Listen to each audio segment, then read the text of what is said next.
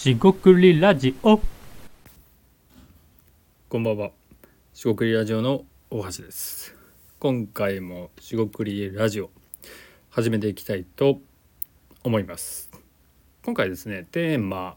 仕事作りですね。えーまあ本チャンネルチャンネル、えースタンド FM、えー番組ですねの、まあ、メインテーマでもあるんですが仕事を作るにはどうすればいいかまあえーっと仕事っていうとですねそのまあいろんな定義もあります。あとビジネスとかね定義もあるんですが、まあ、少なくともですねあの抽象化しておくと、まあ、人のために喜ばれる、まあ、要は他人が欲している、えものを、えー解決すると。でそれでお金をいただくと、まあ、いわゆる商売商いでもいいんですがそれをどう作るかということですね、えーそのコツを今回ですね一つだけピックアップしてお届けしたいと思います今回もどうぞよろしくお願いいたします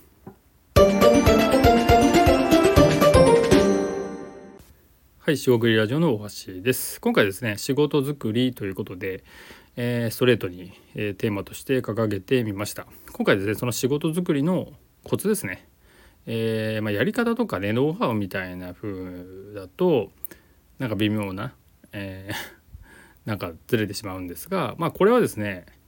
えーまあ、秘訣と言ってもいいんじゃないでしょうか。えーハードルをあえて高めていくんですが、えーそれはですねあの、まあ、シンプルにえーっとまあ最近ですね、えっと、僕が棚卸し作業ですね、まあ、自分がですね自己分析をして、えー自分がどういう人間なのかと、まあ、そんなようなことをしてるんですがその一環でですね、まあ、やっぱり自分の仕事もしくは喜ばれることどちらかというと得意なことですよね。で得意なことなんだけどその得意をそれほど意識してなくてえーえーとまあ何ていうか好きと言いますか継続できるみたいなところがあるもの。それをですねまあいろいろ条件つけちゃうとまあ聞いてるまあリスナーのあなたもですねよくわからなくなると思います。僕も今言っててよくわからなくなってます。なので、まあ、簡単に言えばですね、まあ、労せずっていうことを言ってるんですがこれもですね労せずっていうとですねなんだろうその何もしないみたいな不労所得みたいなねのが出てきてしまうんでいやそういうことじゃないよっていうそこは労しようよっていう、えーことになるんですが、えーそこでですね出てきたのが、えー自分がですね提供するもの、え得意なものってことですね。提供するもので他人が、えーいいと。要は他の人に評価されるんだけど自分はそうでもない。だから自分と他人はあります。要は自分が、えーそうでもないけどなと。別に得意ってわけでもないんだけどっていうことに関してですよ。あのご自身のご自身がすごい得意だと思わないものの方がいいんですね。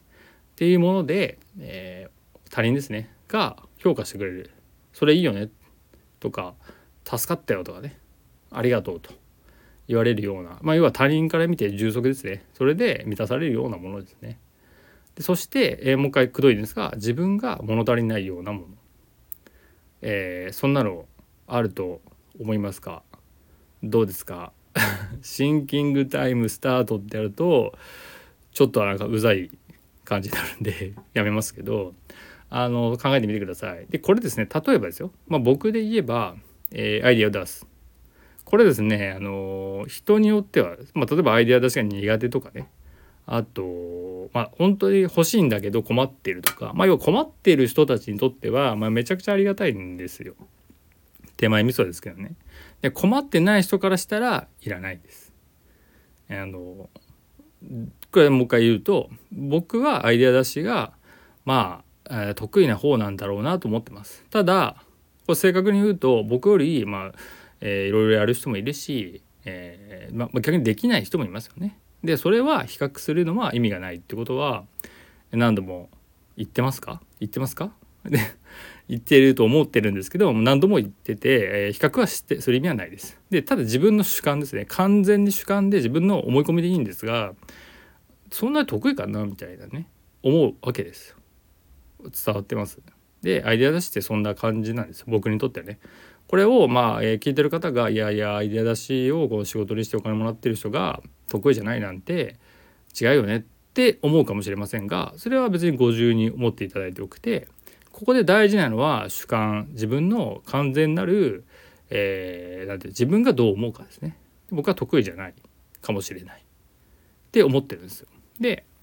でさっきの他人ですね。お客さんとか。もちろんそこで、えー、依頼したいとかね。そういうところの、えー、どうコミュニケーションするか一旦置いといて、まあ、依頼があったり相談がある時に、え、そんなポンポンアイデア出るんですね。っ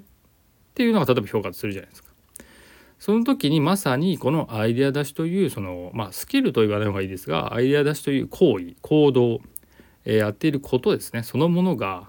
おそらく、えー、ここで言ういや自分はそうでもないけどなっ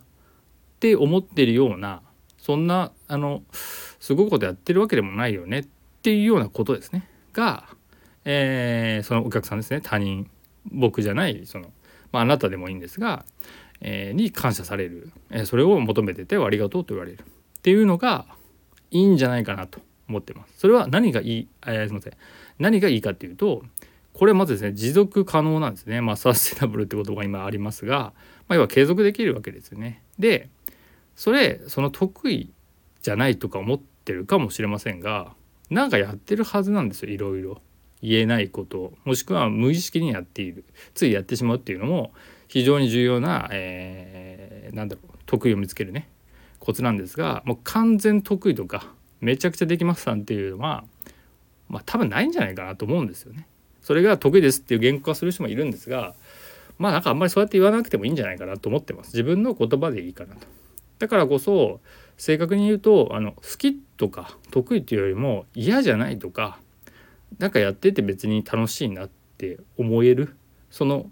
ふわっとした感じなんですが、えー、非常に大事かなと思います。それは継続ができます。なんで飽きることも多分ないのでもしくは飽きたら変えていけばいい。変える余地がある。遊びがあるって感じですよね。があるので、えー、非常に継続してできます。なのでシンプルにそれを、えー、提供していけばいいかなと思います。っていうのが今回の、まあ、仕事作りのコツですね。になります。なんで僕の場合アイデア出しというふうにしましたがこれもですね当初別に得意とかなんかできるのかとかねそういう不安はもちろんいっぱいあったわけです。もう一個もう一つですねアイデア出しじゃなくて今度言語化っていうのも僕の、得意なものになっていくかなと思ってます。なんですが僕はですね言語化ができるとかっていうふうに正直思ってないんですよ。できるっていうのは、まあ、その得意とかっていうのを持ってなくて普段から普通にやっているからだったりするんですよね。でこの言語化っていうのもあの何て言うんだろうなその説明すると長くなるんで今回はもう説明はしないんですがさっきと同じでアイデア出しっていうのと同じで自分はそうでもないけどなと思ってるんですがどうもそのままこれを出すだけでえ当然ですねどういうふうにお客さんに見せるとかねその商品化の設計の部分はもちろんあるんですがそれって、まあ、枝葉と言いますかこうは言っては怒られるんでしょうが、えー、多分その自分が、えー、提供したいこととか提供できそうなこと要はそうでもないけどなでお客さんが満足してくれそうなことありがとうと言われる充足してくれるようなことがえ見つかっていればほぼほぼですよ。5割じゃないな。7割8割はもう仕事ができている仕事作りですね。ができているんじゃないかなと思ったりします。その商品化とかはですね、えー、まあ、それは人によるんですが、まあ、お膳立てと言いますかこう型に入れてはめて見せるだけみたいな感覚が、えー、僕の中では強いです。だからそのマイニングといいますか、えー、発掘っていうんですか開拓採掘するですね。自分がそうでもないけどなと思ってるんだけどお客さんというか人から感謝されるようなことですね。だからどちらでもいいですね。そうでもないけどなっていうから始めてもいいし考えればですね、えー、ついやってしまうことからでもいいかなと思います。あのスマホついいじっちゃうとかそういうのはちょっとなしですね。そこら辺はちょっとあの考えていただきたくて。であとは他人から感謝されるですね。これいいよねって思われるようなことであの特にその本業とかですね。自分がすごいやってますよっていうことじゃない方がここではいいかなと思います。その要はあまりこう、えー、力を入れてですね、えー、真正面からドーンとやるようなイメージじゃなくてちょっと脇に道にそらしたというか横のものを横にずらしたようなものをやるっていうのが、まあ、一番いいんじゃないかなと。あのトレーニングとしては一番いいかなと思ってます。えー、ぜひですねやってみてもらえればいいかなと思います。前回ちょっと長かったんでここで切りたいと思います、えー、今回も、えー、ここまでお聴きいただきましてありがとうございました、えー、以上四国ラジオ大橋でした、えー、失礼いたします。